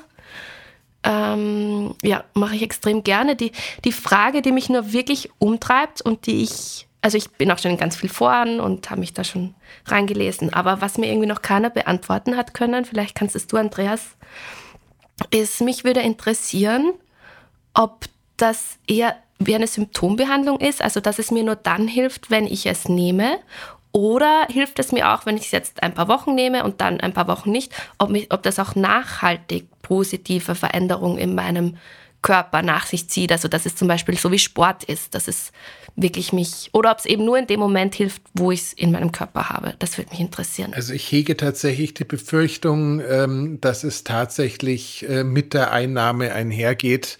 Ähm, wir haben ähm, okay wenn man, wenn man, wenn man es jetzt, wenn man es jetzt anschaut, wir haben äh, dank der Kombination Boomer Anderson und diesem Dr. Ted Achaso oder wie auch immer heißt, also sprich den Leuten, die dieses erste Carnitin Blue Trokey vor inzwischen auch schon, glaube ich, sechs Jahren auf den Markt gebracht haben. Ähm, mehr oder minder eine Langzeitstudie Und es ist definitiv so, dass es als Nootropikum, also sprich für die Symptome, die du gerade geschildert hast, da muss es quasi im äh, System vorhanden sein, dass es, dass, es, Okay. dass es was bringt. Es kann durchaus sein, dass sich die Mitochondriendichte durch Methylenblau auch dauerhaft verändern lässt, weil wir vielleicht da in der Lage sind, einfach äh, stärkere Mitochondrien aufzubauen. Aber diese geistige Klarheit, dieses kein Brain Fog und so weiter und so fort, ist tatsächlich ähm, vom, von der Einnahme abhängig. Und du dürftest ja auch merken, wenn du die Einnahme mit Lichtexposition kombinierst, dann wirkt das Zeug ja noch mal stärker. Und das lässt auch noch mal eben so ein bisschen die, ähm, ja, äh, äh, Einnahme führt zu Wirkung, weil Einnahme plus Licht führt zu noch stärkerer Wirkung. Ich glaube, das sind zwei Indizien, dass ich sagen würde, dauerhaft verändert es wahrscheinlich ein bisschen was in der Mitochondrien. Dichte, aber insgesamt für dieses, für diesen Wow-Effekt, glaube ich, ist es tatsächlich abhängig davon. Und das war jetzt gar nicht deine Frage, aber weil das auch immer so wieder ein bisschen ankommt, man muss tatsächlich als Mann, glaube ich, noch mal ein bisschen dieses Thema Stickstoffoxid und äh, Methylenblau noch einmal ein bisschen anschauen. Das heißt, ich würde es, ich nehme es nicht täglich, weil ich teilweise auch ganz froh bin, dass mein Stickoxid und damit einfach die Vaskularität und Trainingsfähigkeit im Sport beispielsweise, um mal irgendwas zu nennen, da könnte es tatsächlich eine, äh, ja, bisschen negative Rückkopplung von der Methylenblau-Exposition geben. Also es ist eher was für die Schreibtisch. Das heißt, es ist wie Mundatmung. ist wie Mundatmung, ähm, ist vielleicht auch wie ähm, Mundwasser verwenden und damit die äh, Stickoxid äh, produzierenden Bakterien abtöten Ja. und äh, damit vielleicht tatsächlich nicht, nicht in jedem Moment äh, des Lebens immer die beste Wahl, aber als Nootropikum ist es tatsächlich herrlich. Okay, das heißt, Methylenblau nicht dauerhaft, oder? Das wäre meine nächste Frage gewesen. Kann ich das jetzt, also es sind immer so zwischen fünf und zehn Tropfen, das ist so meine Range, in der ich mich bewege. Ich finde das jetzt so super und bin so ein Fan. Kann ich das jetzt einfach jeden Tag nehmen? Also ein paar ich- Jahre lang? Also ich würde, ganz ehrlich, ich würde es da so mit einer sehr entspannten äh, schon Geschichte machen. Das Einzige, wenn du, wenn du irgendwann anfängst, auf die Flasche zu schauen und feststellst, sie ist nur noch ein Drittel voll und du dann hektisch beginnst, äh, gleich die nächste zu bestellen, dann würde ich davon ausgehen, dann hat sich da irgendwie ein Suchtmenschlein in dir zu Wort gemeldet. Dann würde ich es gezielt mal ausgehen lassen und erst dann eins bestellen, wenn nichts mehr da ist, dass wir mal zwei, drei Tage Pause dazwischen reinbekommen, um ehrlich zu sein. Ich habe tatsächlich an Tag drei, weil es mir so getaugt hat, habe ich mir noch drei Flaschen bestellt, weil ich mir gedacht habe, wenn das jetzt wieder so groß wird in der Biohacking-Szene und, und wenn das jetzt alles so super finden und wenn das wirklich die ganzen positiven Effekte hat, die ihr alle sagt, dann muss das ja in den nächsten zwei Jahren 500 Euro kosten und es wird vergriffen sein. Also da habe ich, ich habe schon zum Horten angefangen. Äh, es So viel dazu. hätte man nicht skripten können, aber das ist schön. Ähm, nee, ähm, was soll, was soll ich, ich dazu glaube auch, sagen? dass das mir wirklich beim, beim Touren helfen kann. Also ich war jetzt noch nicht so auf Tour, aber ich glaube, das ist super. Ich mache mir da jetzt äh, keine großen Sorgen bei der Dosis. Wie gesagt, ich hab's immer so, ich mag's ganz gern, wenn mir die Sachen mal ausgehen und ich dann nicht in äh, Vollpanik verfass- falle, wenn mal nichts da ist und ich mich dann wieder darum kümmere, es zu organisieren. Und das geht noch, dann mag ich's von meiner Kopfgesundheit noch einen Tacken, Tacken lieber, egal ob Methylenblau oder was auch immer. Aber ich glaube, in der Dosis von fünf bis zehn Tropfen sind wir da sehr, sehr fein. Und ja, wenn man sich überlegt, in welchen Mengen es äh, verwendet wird, um Malaria und ähnliches zu bekämpfen, glaube ich, ist super physiologisch versus Microdosing. Ich glaube, ist es schon okay. Ich finde es ja, es ist fast das bessere Mikrodosen. Also ich bin, es hat so diese positiven Effekte. Ähm, ja, also ich bin Fan. Dann habe ich noch eine Frage, wie schaut denn das aus mit Methylenblau und Mikrobiom? Weil es steht ja überall, dass es antifungal, antiviral, antimikrobisch ist. Also wie, wie, wie taugt das denn meinem Mikrobiom? Mache ich mir das kaputt damit auf Dauer?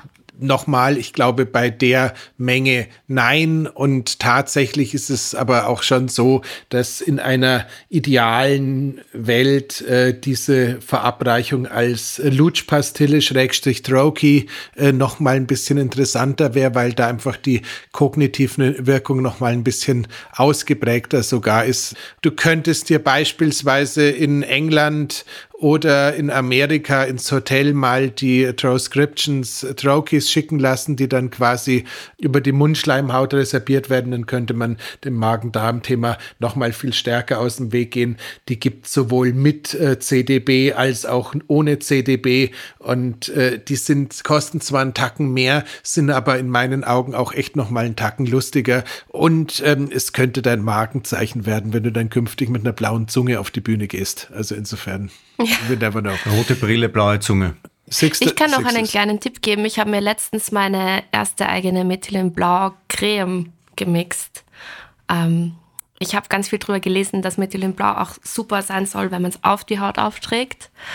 Und war ganz begeistert. Und man nimmt einfach seine, seine Feuchtigkeitscreme, tut einen, also macht man so, weiß ich nicht, so, als würde man so zehn Portionen machen, die man sich halt so in der Früh, also eine Portion ist halt einmal am Tag Creme aufschmieren.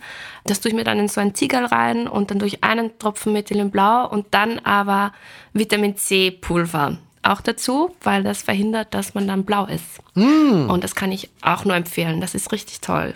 Das habe ich in einem Reddit-Forum gelesen und habe es gleich nachgemacht. Es gibt auch noch ähm, in Amerika von dem Dr. John Lurance, von dem wir alle nicht so recht wissen, wie fit er so immer ist. Nicht nur das Video, wegen dem der Stefan jetzt gerade lacht äh, mit Ben Greenfield, sondern von dem gibt es auch noch Methylenblau Augentropfen. Und angeblich kann man auch das machen, aber bitte äh, so nicht nach, nachmischen. Ich weiß nicht, was der da sonst noch reintut, aber da gibt es auch ein Video, da laufen äh, John Lerance und Ben Greenfield wie bei Dune, der Wüstenplanet mit, äh, mit blauen Augen und blauen Tränen durch die Gegend, weil sie mit äh, Methylenblau Augentropfen am Strand von Florida experimentiert haben. Also die Möglichkeiten, da den Advanced mit Sternenkurs zu machen, da hast du jetzt mit der Hautcreme schon den ersten. Die Augentropfen sind dann fortgeschritten, ja. aber die bitte kaufen und nicht selber machen. Nein, also, also su super geniales der fortgeschrittene Methylene Blauschlumpf zeichnet sich dadurch aus, dass er alle Körperflüssigkeiten blau einfärbt. Jetzt habe ich Angst, Stefan. Ich habe noch eine letzte Frage zum Methylenblau, wenn ich darf. Und zwar, es gibt ja auch Methylenblau-Infusionen. Mhm. Ähm, was ist da der Vorteil, wenn man sich eine Infusion geben lässt, im Gegensatz zu den paar Tropfen, die man nimmt, weil man soll ja auch nicht zu viel Methylenblau nehmen, sonst ist es ja auch wieder nicht gut. Also was ist da der, der Unterschied oder der Benefit, wenn ich eine Infusion mir geben lasse? Also sag, sagen wir mal so, ich kenne die Methylenblau-Infusionen in erster Linie im Zusammenhang mit Borrelien und anderen Mitbewohnern, die man im Blut hat und nicht mehr haben möchte. Das heißt, es gibt so ein, so ein sehr abgefahrenes Protokoll mit Methylenblau-Infusion plus danach mit dem Weber-Laser, also sprich mit diesem Laser, der auch eine Lichtinfusion gibt, hinterher behandeln, was man halt so bei, äh, ja, nach Zeckenbissen und bei chronischer Borreliose gerne verwendet. Ich ich kenne Methylenblau-Infusionen als Kontrastmittel in der Medizin. Da wird es irgendwie auch verwendet als Lifestyle. Infusion habe ich es noch nicht ausprobiert. Ich versuche gerade, mir was zu erarbeiten. Es könnte natürlich sein, wenn dein Hinweis, Einwand, Frage zum Thema Mikrobiom vorher korrekt war, könnte man vielleicht eine höhere Dosis dem gesamten System verordnen, um damit Möglichkeit eins äh, Parasiten oder sonstige Geschichten im Blut wegzubekommen oder eine stärkere nootropische Wirkung zu erzielen, ohne das Mikrobiom in Mitleidenschaft zu äh, ziehen. Allerdings muss ich gestehen, die Preise für Methylenblau-Infusionslösungen, die ich so irgendwie recherchiert habe, die waren auch alle so absolut irre teuer, dass ich noch nicht in die Verlegenheit gekommen bin, es selber auszuprobieren. Aber ähm, könnte durchaus spannend sein, wenn man irgendwie den Eindruck hat, man hat irgendwann mal einen Zeckenbiss gehabt und kämpft mit, mit Borrelien oder mit irgendwelchen anderen ähm, Widerlichkeiten, die immer wieder auftauchen, dann könnte man die mit der Infusion gut irradieren. Zum nur Nootropic nutzen, glaube ich, würde ich mir das Geld sparen. Okay. Meine Lieben, wir sind von der Zeit her ein bisschen fortgeschrittener, als wir das sein sollten. Ich würde aber jetzt gerne noch ein Thema hineinzwicken, das ein aktuelles Lieblingsthema von dir ist, Anna. Oh. Und zwar das Thema Mikroplastik, Umweltgifte, PFAS. PFAS.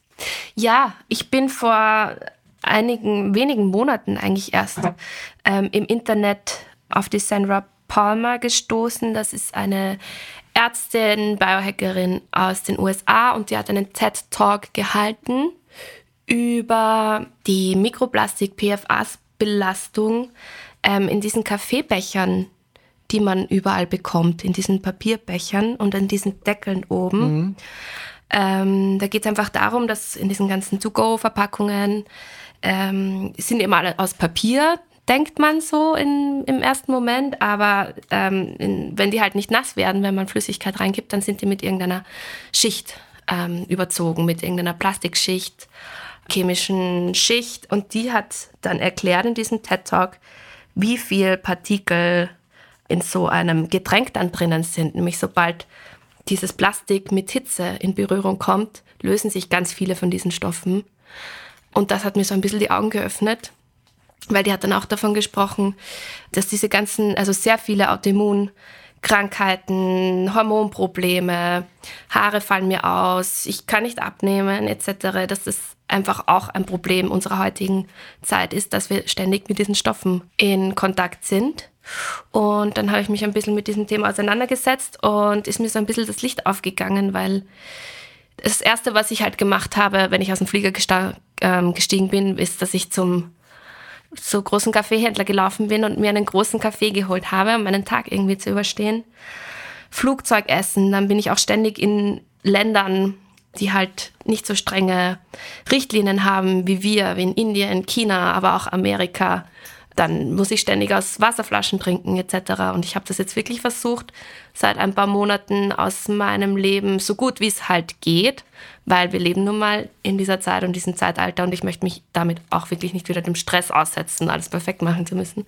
Aber die unmittelbarsten Dinge, die ich ändern kann, versuchen zu ändern, nämlich nicht mehr aus diesen Bechern zu trinken, nicht mehr draus zu essen, das Flugzeugessens nicht zu essen, habe ich vorher eh auch nicht, aber jetzt halt noch weniger gerne.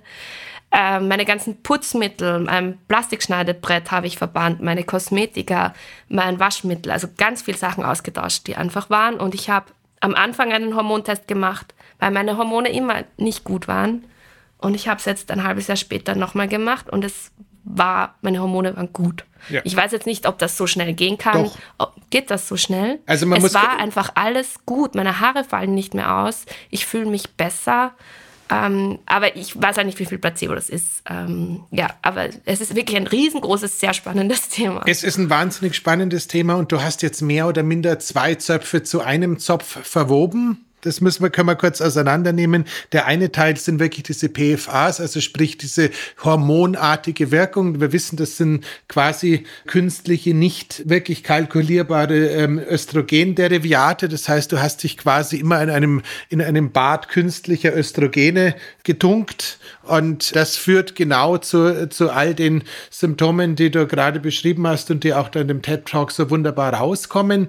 Das heißt, das ist ein, das ist ein, das ist ein Thema, das kann man gar nicht hoch genug aufhängen. Ähm, vor allem, wenn äh, diese Plastikverpackungen in Verbindung mit Hitze auftauchen, dann geht äh, das Bullshit-Bingo wirklich ins fortgeschrittene Niveau. Also wir kennen das beispielsweise, wenn du Froschleich in äh, diese Weichplastikflaschen packst, die wir da in Asien so kennen, und darin die Kaulquappen groß werden lässt, dann hast du es nur noch mit weiblichen Kaulquappen zu tun.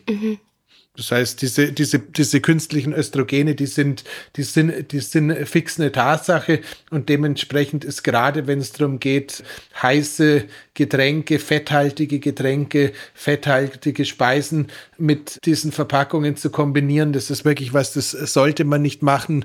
Da hast du völlig recht und der automatische Benefit äh, gibt dir auch recht. Also das ist, das ist der linke Teil.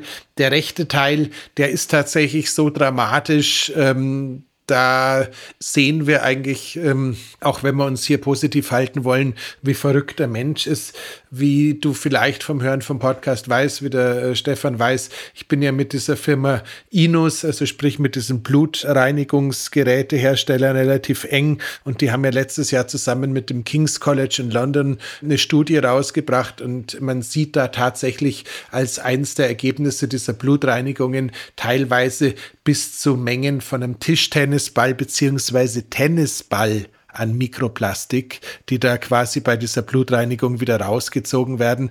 Und dieses Mikroplastik, das ist dann mehr oder minder die Aufnahme von Seefisch. Das wird über die Nahrung aufgenommen. Das kommt über das Schneidebrett, das du auch schon erwähnt hast. Das heißt, wir haben es tatsächlich inzwischen mit einer Situation zu tun, dass wir unabhängig von dem, was wir aktiv entscheiden können, ob wir Umverpackungen nehmen oder nicht, ähm, kommt halt jetzt inzwischen tatsächlich auch noch der Faktor, dass wir angefangen haben, den Planeten, auf dem wir uns bewegen, so zu vergiften, dass die Gifte bei uns auch wieder ankommen, kommt tatsächlich inzwischen an. Und dementsprechend ist es in erster Linie eine gute Idee, auf Plastik rund um Lebensmittel zu verzichten und in zweiter Linie halt ähm, das nicht nur zu tun, weil es für die eigene Hormonbilanz und die eigene Gesundheit gut ist, sondern weil es halt letzten Endes auch einen Beitrag leisten könnte, diesen Planeten noch irgendwie ein bisschen bewohnbar zu halten. Aber du weißt ja selber, 80 ähm, Prozent der Bekleidung, die auf dem Planeten getragen wird, ist erdölbasierend. Mhm. Man kann da in wildeste Verzweiflung ähm, schranken, aber die Achtsamkeit, was Lebensmittelcontainer und vor allem diese Spezialbeschichtungen oder überhaupt Weichplastik angeht, die kann man wirklich nicht groß genug aufhängen. Und das ist selbst im Supermarkt so, wenn du dir irgendwie einen Biokäse im Bioladen holst und der ist dann quasi in Plastik eingeschweißt. Also mir ist da auch teilweise Angst und Bange Bange, wo du denkst, okay, gerade in ländlichen Gebieten in Deutschland kannst du wahlweise zur Fleischtheke gehen, ähm, wo du dann quasi den Nicht-Bio-Schinken bekommst, ohne dass du den Plastik packen. Oder du gehst äh, zur Biotheke, da kriegst du zwar dann den Bioschinken, aber er ist dafür in Plastik eingeschweißt und dann fragst du dich, okay, möchte ich jetzt die Hohlspitzmunition oder möchte mhm. ich die, äh, das Vollmantel, aber mit einem davon schießt du mir jetzt eh ins Knie. Also es ist. Ja, ich würde ja wirklich wahnsinnig gerne diese Inospherese probieren. Stefan, du hast es ja schon gemacht, ihr habt ja schon eine Folge drüber gemacht. Meine Frage ist dann nur, wird dann alles Mikroplastik und alle PFAs, die sich bisher angestaut haben, wird das alles eliminiert? Also man muss es ja dann zweimal hintereinander machen. Oder hat man dann so 20 Prozent draußen? Oder ist es dann wirklich 100 Prozent? Also du hast definitiv nach der ersten alles draußen, was gerade in der, in der Blutbahn unterwegs war. Äh, danach wird durch den osmotischen Druck nachdiffundiert, aber höchstwahrscheinlich äh, wird das, wird, würde das Protokoll aber ja. Mir wäre es halt wichtig, meine ganzen Altlasten, die ich so aufgestaut habe in den letzten Jahren, dass das rausgeht. Und das, das würde ich irgendwie gern wissen, ob das geht oder ob das. Das habe ich irgendwie. Ich habe mich sehr viel damit auseinandergesetzt, aber das habe ich irgendwie noch nicht wirklich also rausgefunden, ich, wie viel von meinen Altlasten dann wirklich rauskommt. Also ich gehe mal davon aus, du kommst mit zwei Stück auf 80 Prozent und aller Wahrscheinlichkeit nach würde man jedes halbe Jahr das Protokoll auch wieder auffrischen wollen. Also im, im Endeffekt ist es jetzt das, was ich persönlich mache, ist, dass ich einmal im Jahr mir noch mal den Luxus gönne und ich merke es tatsächlich signifikant in vieler, vielerlei Hinsicht. Also aber kannst du es total empfehlen. Ich kann es total empfehlen, aber okay. jetzt äh, lass, lass uns da noch ein bisschen warten. Jetzt fliegst mal noch zwei, drei Jahre wild um die Welt, dann lohnt sich's noch mehr. Okay, ich schaue, dass ich noch ganz viel einsammle, damit es dann lohnt. Da, da gibt es wahrscheinlich auch bald irgendwelche Neuigkeiten rund um das Thema, deswegen halte ich dich da jetzt einfach mal noch. Ah, das wäre toll. Vielleicht, dass es ein bisschen leistbarer wird, zum Beispiel. Das wäre toll. Ah, das könnte. Schau, schauen wir mal, dann okay. sehen wir schon. Geil? Ja. Ansonsten Blutspenden gehen. Ja. Ja, mein Problem ist, ich habe so Angst vor Blut. Das ist so komisch. Deswegen, ich würde gerne Inusferese machen, aber ich traue mich nicht. Weil ich es mir nicht vorstellen kann, da stundenlang mit zwei Nadeln und Blut und uah. Ja, Blut ist leider die einzige Körperflüssigkeit, ich weiß, die das. Ich weiß, das passt nicht so gut, aber ja. So, meine Lieben, die Anna hat sich vorbereitet auf diese Podcast-Folge wie eine Musterschülerin. Also wirklich, wie, wie sagst du, Stern, nein, Fleiß, Fleißsternchen oder was sagst du? Fleißbildchen hießen die in Deutschland. Das waren so, so, Karten, die war, hatten so betuliche Motive drauf, wie ein Zwerg, der auf einer Schnecke reitet. Ähm, und waren ein Zeichen von Anerkennung.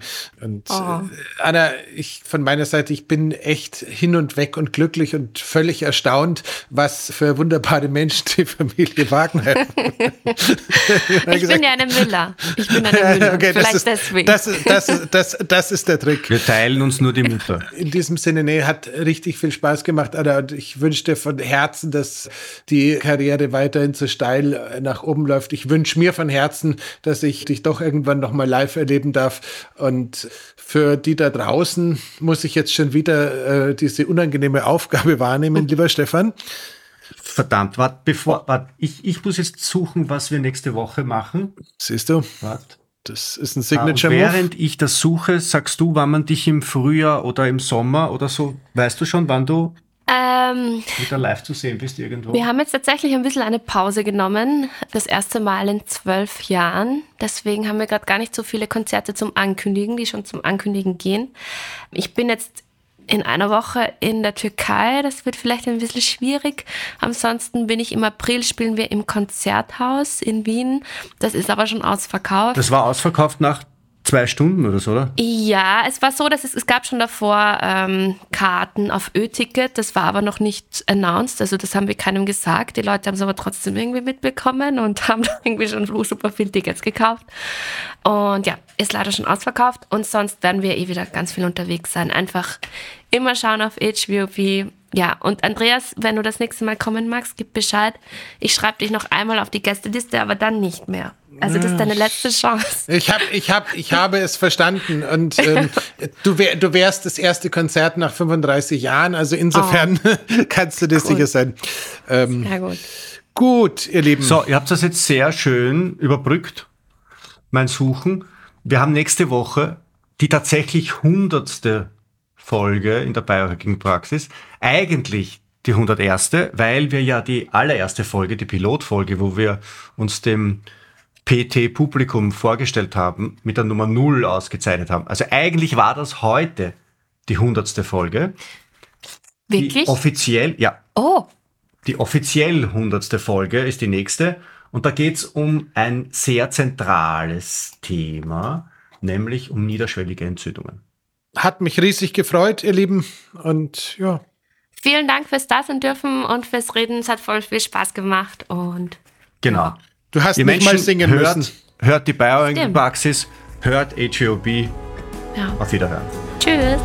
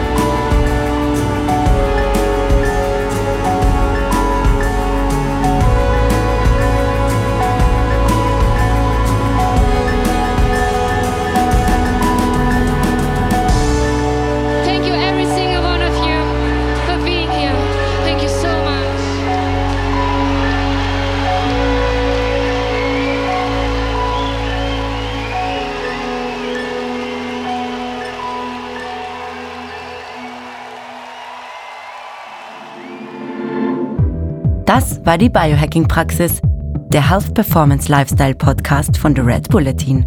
Mehr davon findest du überall, wo es Podcasts gibt, auf www.redbulletin.com und natürlich in unserem Magazin. Stefan Wagner schreibt im Magazin Carpe Diem eine Kolumne über Fort- und Rückschritte im Leben eines Biohackers. Andreas Breitfeld ist der Red Bulletin-Experte für Biohacking. In München betreibt er das europaweit einzigartige Biohacking Lab. Mehr Infos dazu findest du auf www.breitfeld-biohacking.com. Hat dir unser Podcast gefallen? Dann freuen wir uns über deine Bewertung. Und noch mehr, wenn du uns weiterempfiehlst.